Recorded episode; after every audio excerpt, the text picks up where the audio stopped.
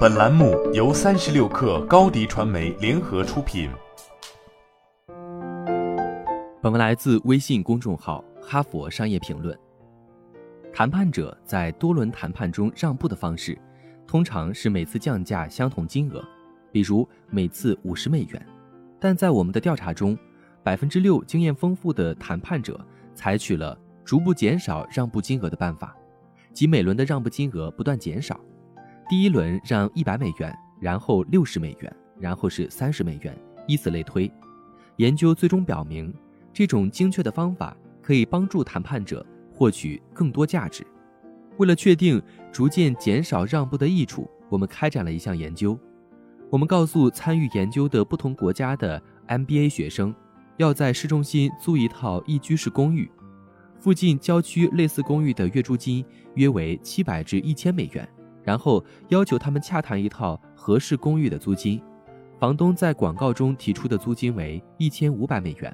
我们用程序模拟房东在三轮谈判中分别做出了固定或递减的让步，一半学生收到的还价每次减少一百美元，另一半学生收到的还价幅度递减。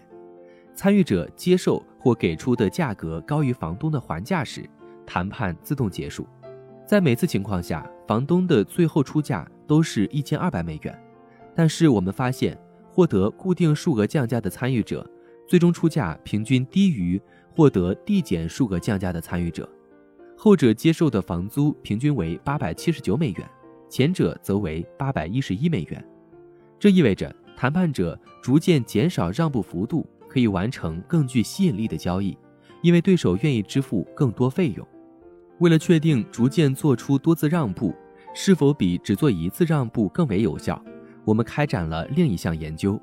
在该研究中，我们要求来自不同国家的 EMBA 学生通过邮件协商一个工作录取中谈好的签约奖金。参与者可以选择扮演招聘者或应聘者，相互协商以达成一致。我们将首次报价定为两万美元，一半招聘人员会将报价逐次提高两千美元、七百五十美元和二百五十美元。最终报价为两万三千美元，另一半招聘人员则做出一次让步，直接将报价提高到两万三千美元。这一次，我们同样发现两组的平均最终报价存在很大差异。收到逐渐让步的候选人，最终接受的奖金平均为两万三千六百五十美元，而另一组候选人则显得更为雄心勃勃，最终谈下来的奖金为两万八千一百六十一美元。也就是说。与做出单次让步的招聘人员相比，逐渐减少让步的招聘人花费平均减少了约四千五百美元。接着，我们开展了第三项研究，希望能够更加准确地了解谈判者逐渐减少让步的最有效幅度。我们发现，以中等幅度逐渐减少让步效果最好。为了测试这一点，参与者与模拟卖家协商购买一台一千五百美元的二手笔记本电脑。一些谈判者得到了三次固定数额的让步，其他谈判者得到了三次递减让步，但减少幅度各不相同。卖家以中等幅度逐渐递减让步时，参与者的平均出价最高。相比之下，卖家缓慢减少让步幅度时，参与者平均出价为九百五十七美元。卖家先让一大步，再继续小幅度让步时，参与者平均出价为九百三十七美元。卖家在每一轮谈判中保持让步幅度不变，获得的结果最糟。